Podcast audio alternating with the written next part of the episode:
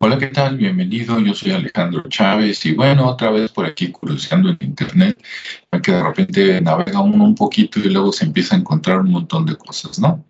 Me encontré algo muy interesante relacionado al Instituto Carnegie. A lo mejor has escuchado en años pasados sobre el, instituto o la Universidad Carnegie Mellon, fundada por Andrew Carnegie, y si no, ahí te va. Déjame compartirte pantalla en este momento. Ya vamos. Ok. Vamos a ver qué pasa porque estoy usando otro efecto por aquí en Microsoft Teams. A ver qué tal sale. Muy bien. Bueno, ahí ya están viendo pantalla y entonces resulta que aquí en Wikipedia dice Instituto Carnegie, ¿ok?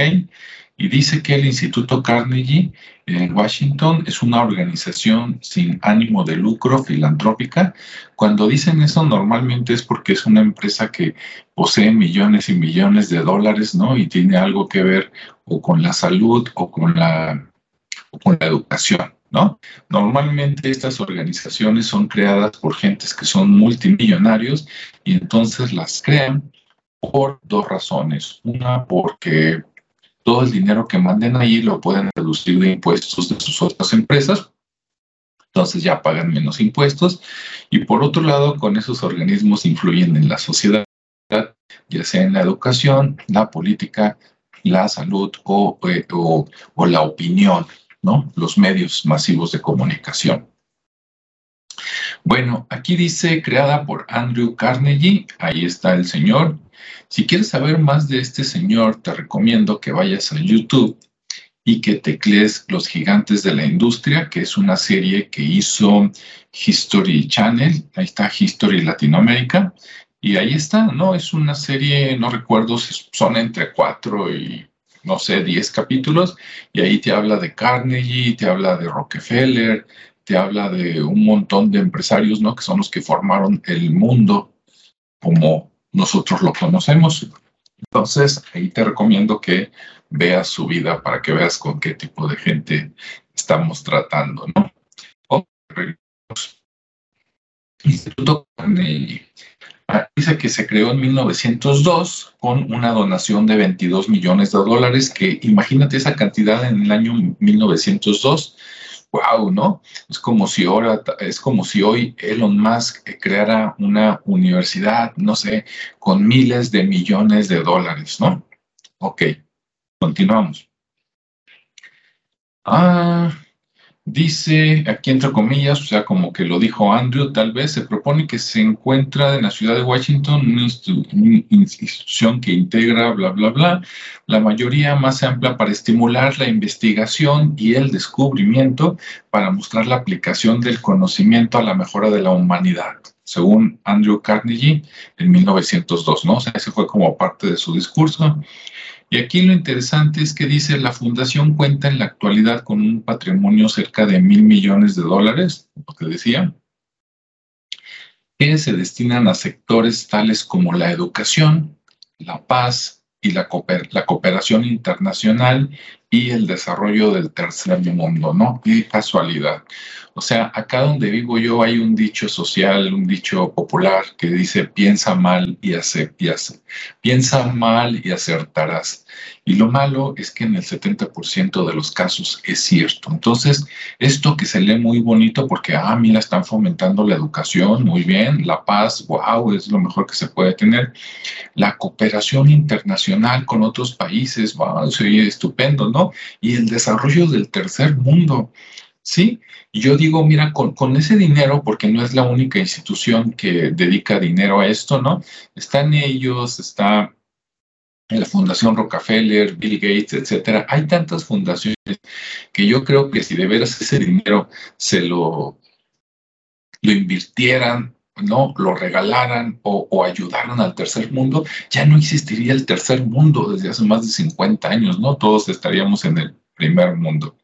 Pero bueno, Ahora, pensando más, pensando mal, eso de la educación. Ah, yo te digo qué vas a aprender y en qué, en qué creer y en qué trabajar. La paz. Ok, vamos a establecer la paz, pero en mis términos. Siguiente, la cooperación internacional, ok, vamos a comerciar, pero yo te digo cómo, ¿no? Yo pongo las reglas, ok. Y el desarrollo en el tercer mundo quiere decir nosotros, o sea, ellos, el primer mundo, les vamos a decir al tercer mundo cómo cómo manejarse, cómo salir de pobres, ¿verdad? Pero como no me conviene que salgan de pobres, voy a infundirles dinero para que me deban a mí dinero y mantenerlos con la bota en el cuello. Y tú dices, Alejandro, ¿qué estás diciendo? Bueno, checa la historia. Como te digo, piensa mal y acertarás. Y luego dice, aparte, el Instituto Carnegie tiene su sede en Washington, D.C. y Richard A. Messer es el, es el presidente actual. Ok, y luego dice controversia. Y mira, esto no siempre viene aquí en Wikipedia. Le agradezco a quien lo haya puesto. Está fantástico. Seguro después de este video lo quitan tal vez. Dice, a comienzos del siglo XX, o sea, recién fundado el instituto, ¿sí? 1900, 1920 y tantos, se evidenció un gran interés por la eugenesia en Estados Unidos paréntesis mío y después en el mundo. Y si tú dices, ¿qué es la eugenesia? Vamos a poner el dedito ahí. Y dice que la eugenesia en Estados Unidos ha desempeñado un papel significativo en la historia cultural de este país. La eugenesia entendida como el estudio y práctica, o sea, investigamos y hacemos estudio y práctica de la mejora de las características genéticas de las poblaciones humanas. Y dices, ay, mira, es lo mismo que quería hacer Hitler, ¿no? Sí, ¿verdad? Por allá en los años 20, 30, 40, y resulta que acá se preocuparon antes de eso, entonces, ¿de dónde salieron las ideas? ¿De Alemania o de Estados Unidos? Instituto Carnegie. No sé, ideas locas que se le ocurren a uno, ¿no? Y luego dice por ahí, características, vuelvo a leer, características genéticas de las poblaciones humanas a través de la cría y la esterilización.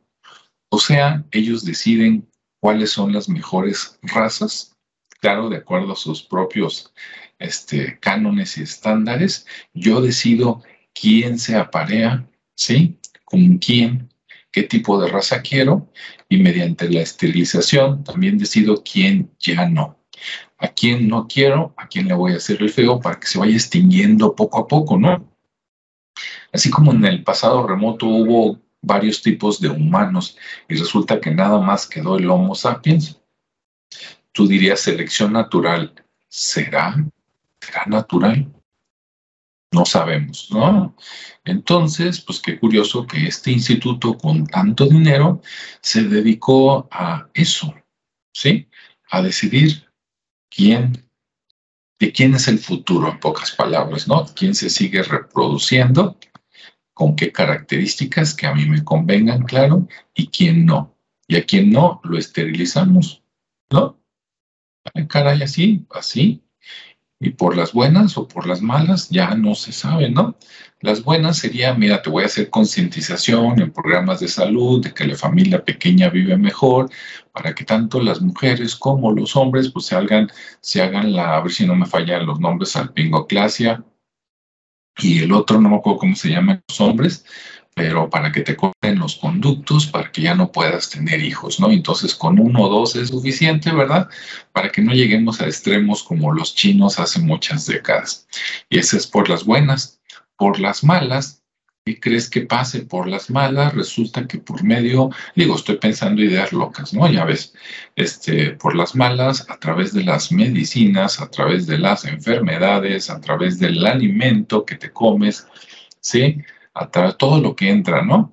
Este, por la boca, por los ojos, por los oídos, al pensamiento, por los ojos de lo que ves, los anuncios y todo eso, te voy condicionando para que tengas pocos hijos o que no los tengas, ¿no? Final de cuentas, si te sientes solo, siempre te puedes comprar un perrito, ¿verdad?